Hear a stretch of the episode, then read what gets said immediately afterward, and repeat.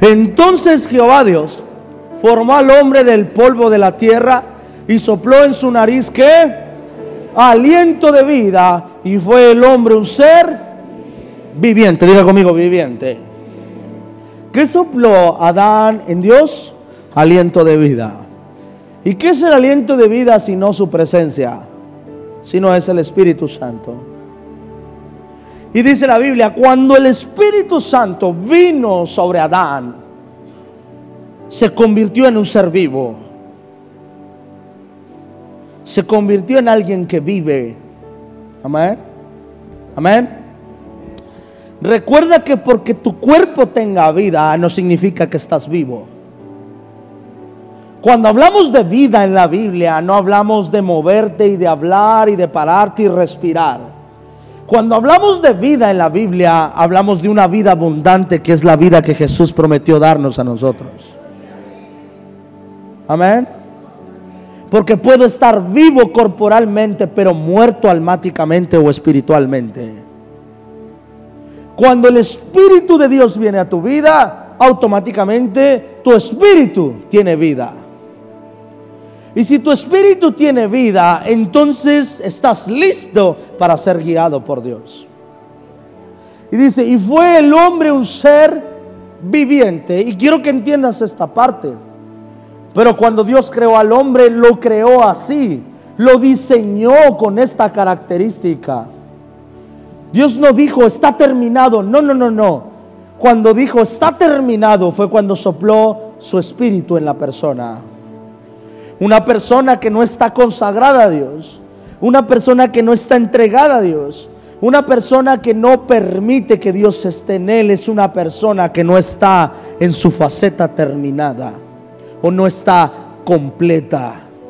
Puedes hacer muchas cosas en este mundo, pero si Dios no está contigo, no estás en tu faceta completa. Y lo que no está completo no se ve bien. ¿Sí o no? Y tampoco está bien. ¿Sabía que hay una parte de su cuerpo que no sirve para nada? No, las orejas sí sirven, ¿verdad? Para los lentes.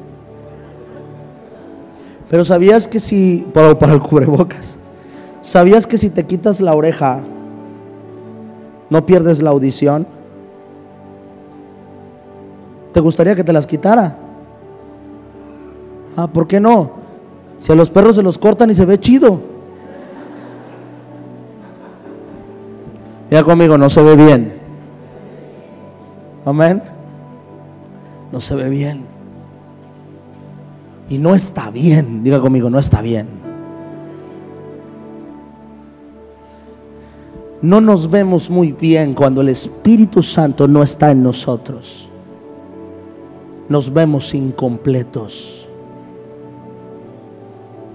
Porque somos incompletos sin Dios.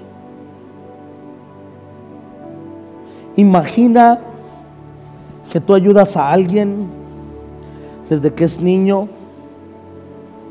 estás con él, lo alimentas, te despojas, lo recibes, lo adoptas, lo recibes, empieza a crecer, a crecer, lo empiezas a cuidar, empiezas a tolerar su mal carácter, su adolescencia, sus pensamientos ah, incorrectos de adolescente, empieza a crecer y al final, cuando terminaste de formarlo, dice, no quiero nada que tenga que ver contigo cuando tú no hiciste nada malo por él.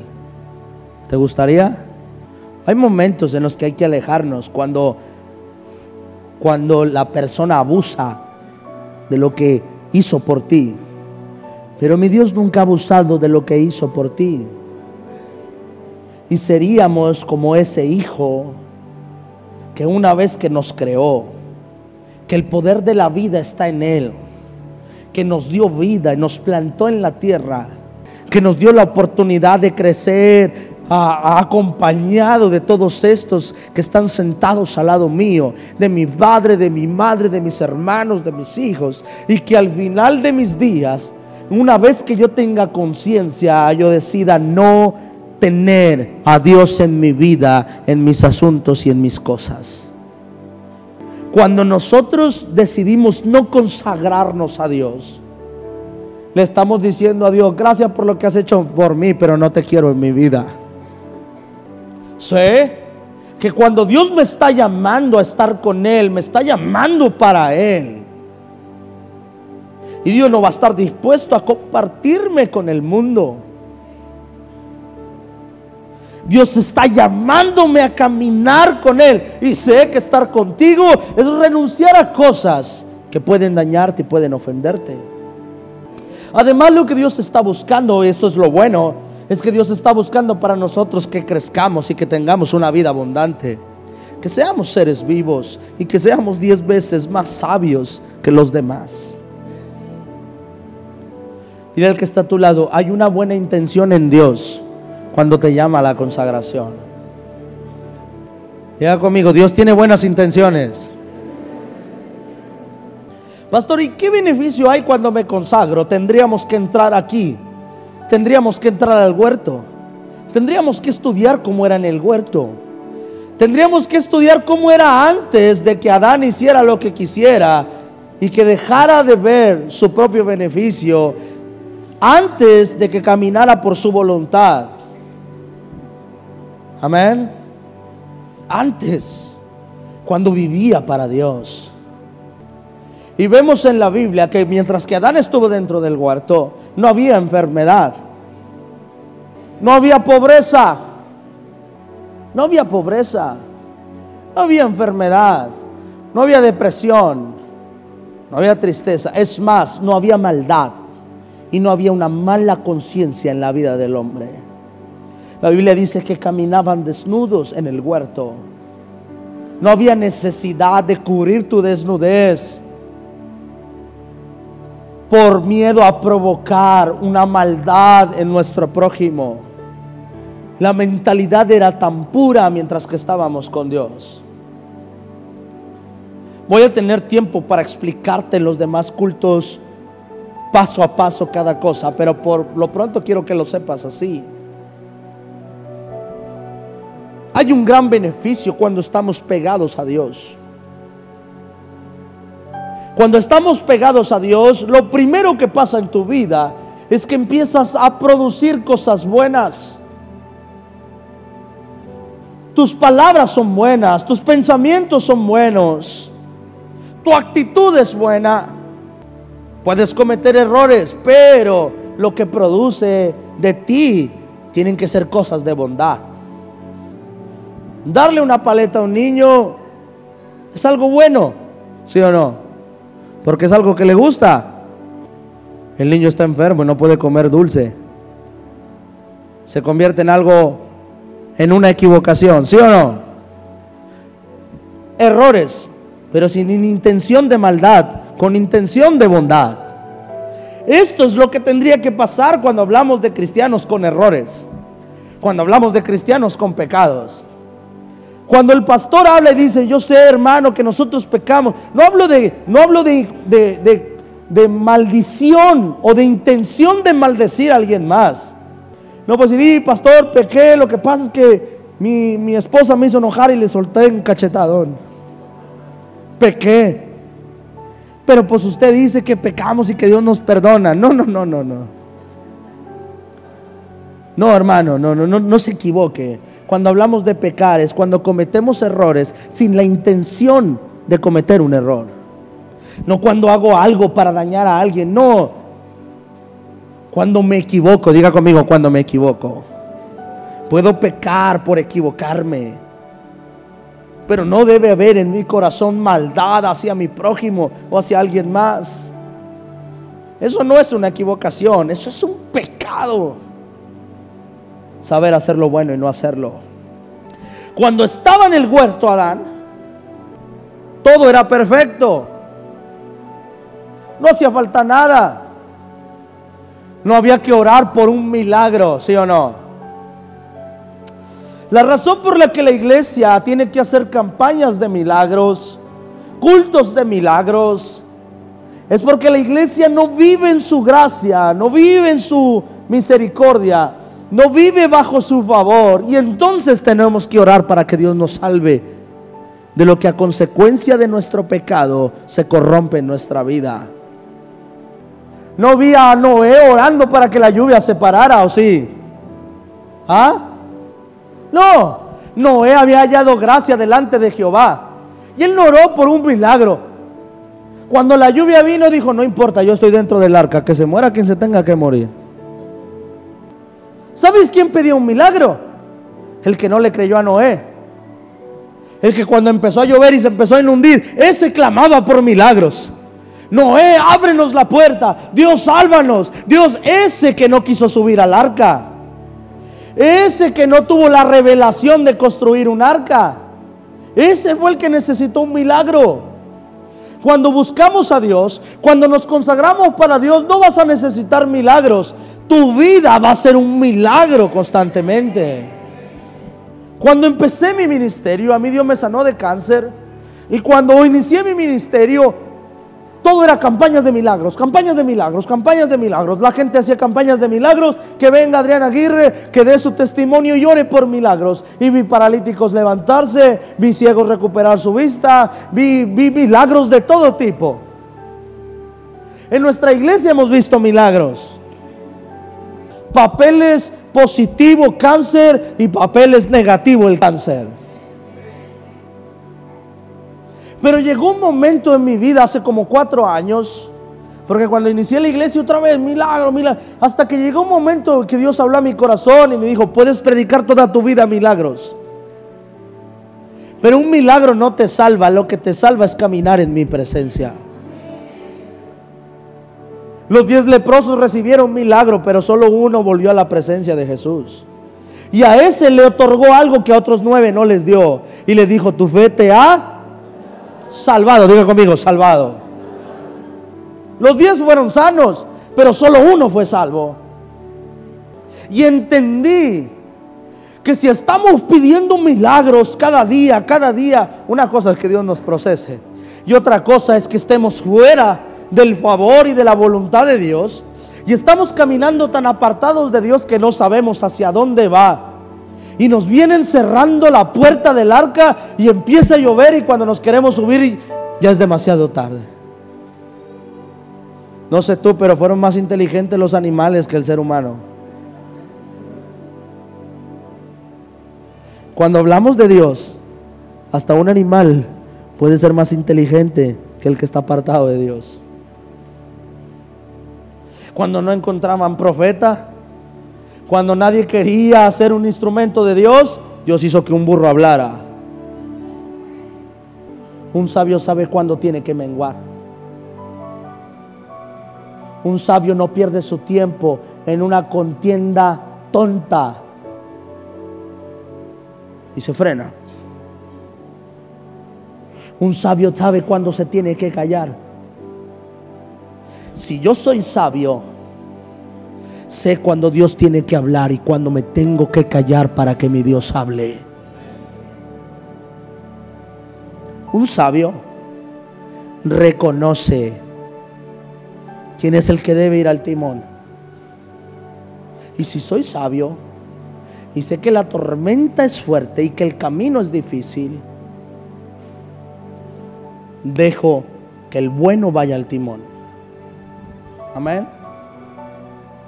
Hay un testimonio, hace muchos años lo escuché, que lo recuerdo cada vez que vamos de retiro. Vino una persona de Estados Unidos a Monterrey y vino con la intención de hacer misiones en Monterrey. Y esta persona trae regalos y desea ir a la laguna de Sánchez y agarra una ven y sube a más de 10 personas con ella. Y dice, vamos allá a Laguna de Sánchez a entregar regalos. Y le comentan, le dicen, hey, es muy peligroso subir y bajar ahí. Y esa persona dijo, yo manejo. Se la tiene que llevar alguien que sepa, yo manejo y la persona subió y llegó, pero de regreso se cayó y se mataron todos los que venían con ella y solo ella sobrevivió. Y me acuerdo cada vez que voy de retiro porque les digo, cuando van en la camioneta conmigo, les cuento la historia, le digo, aquí se murieron 10 que vinieron a buscar a Dios a un retiro acá arriba. Y le digo, Imagínate cómo se escucharía cuando andamos en Costa Rica, porque andamos en, lugares así. Y les digo, imagínate cómo se escucharía esto. Misioneros mueren haciendo la voluntad de Dios.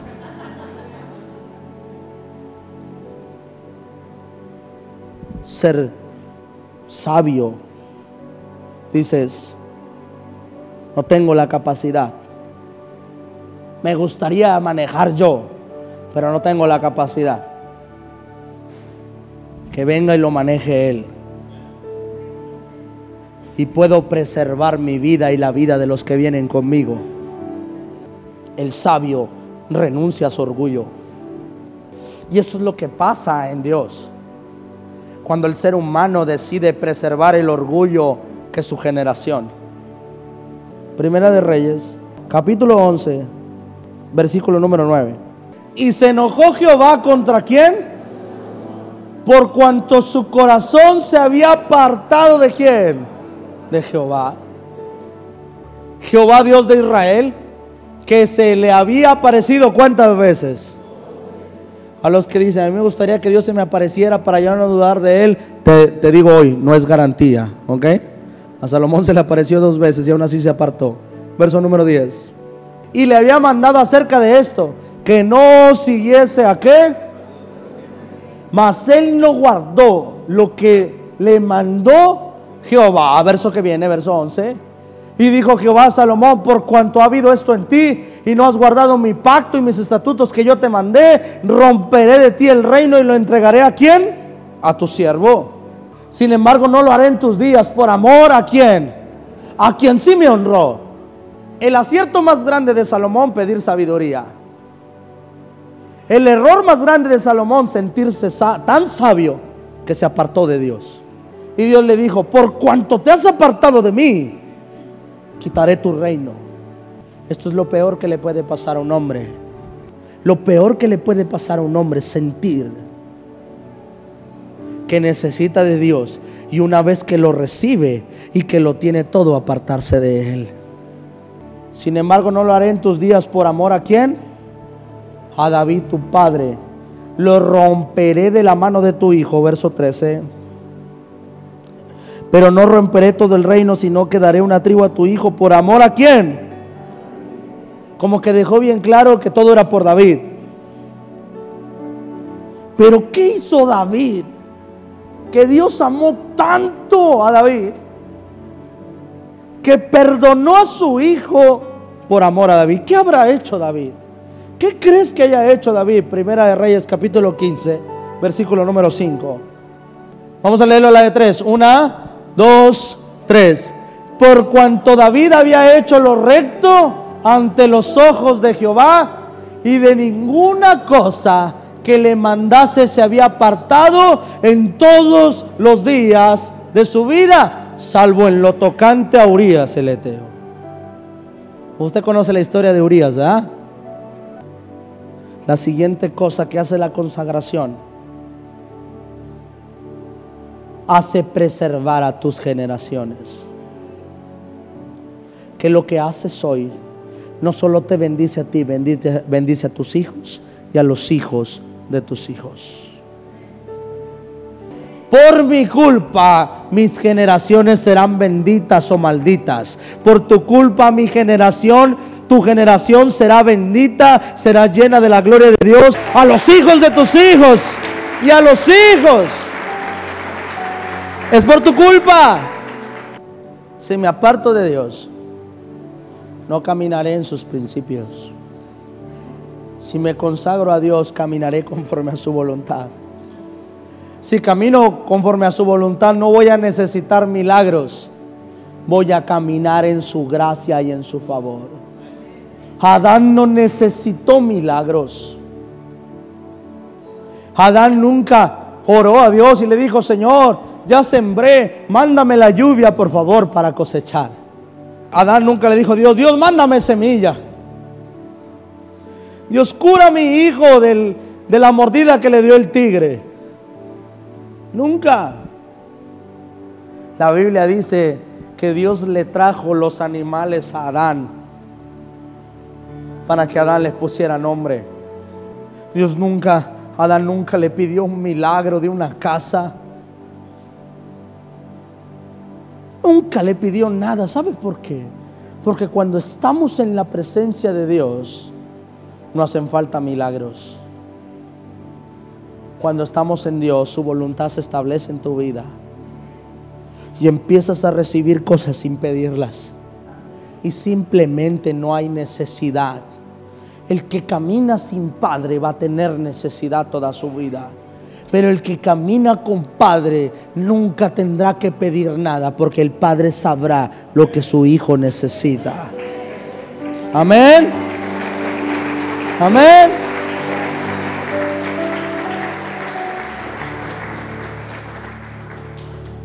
¿Sabes qué es lo mejor? Que no pretendo yo ser tu padre. Si hay un padre, ese es Dios. Yo soy un pastor. Mi trabajo como pastor es guiarte hacia el Padre, que es Dios. ¿Sabes qué me conviene a mí? No meterme entre tu relación y Dios sino al contrario, acercarte a la relación con Dios. No pretendo ser un mediador entre tú y Dios. No pretendo que me honras a mí para que honres. No, no, no, no, no, no. Honra a tu Dios. Él es tu Padre. Acércate a Él. ¿Sabes por qué? Porque el único que puede preservar tu generación y bendecir tu generación es Jehová. Él es el creador de todo. Él fue tu creador. Él es el que sabe lo que necesitas y lo que no necesitas. La sabiduría viene de Él. Cuando viene un joven y me dice, pastor, me quiero casar con esta persona, ¿usted qué opina? ¿Cree que es de Dios? Le digo, no. Ay, pastor, tú no me pregunte. ¿Usted cree que es de Dios? Tener comunión con mi Dios me va a llevar a ser más sabio que los demás. A no necesitar milagros. Te voy a decir por qué. Porque nunca voy a salir de la voluntad de Dios. He contado este, este testimonio otras veces. y me encanta este testimonio porque fue algo que me pasó y es algo que, que me dio un principio de vida cuando estaba más joven, tenía 15 años y yo empezaba a ser predicador y predicaba y todo. Y me encuentro, no, se lo va a hacer tan largo, me encuentro una persona y me dice, ¿sabía que puedo ver ángeles y demonios? Y le digo, no. Me dice, veo ángeles en este lugar y veo un ángel con una espada desenvainada detrás de ti, me dice. Y no es cualquier ángel, es un general, esperando que des la orden para atacar. Yo así de, claro que sí. Dice, y vengo a decirte hoy algo, me dice. Yo no lo conocía, me lo topé en un parque en el cercado. No lo conocía, él se acercó a decirme eso. Y vengo a decirte hoy que dice mi padre el diablo, que si te apartas de Dios, que está esperando que te apartes para matarte. Y como el chavo del 8, estar así, me bajé todo. y me fui todo asustado. Imagínate que a un niño de 15 años le digan eso. Y cuando estaba orando todo asustado, el diablo me quiere matar, el diablo me quiere matar.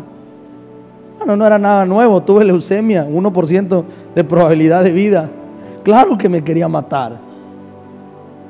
Hasta que entró a mi cabeza y dije, qué tonto el diablo. Porque me dio la clave, dijo, está esperando que te salgas de su cobertura.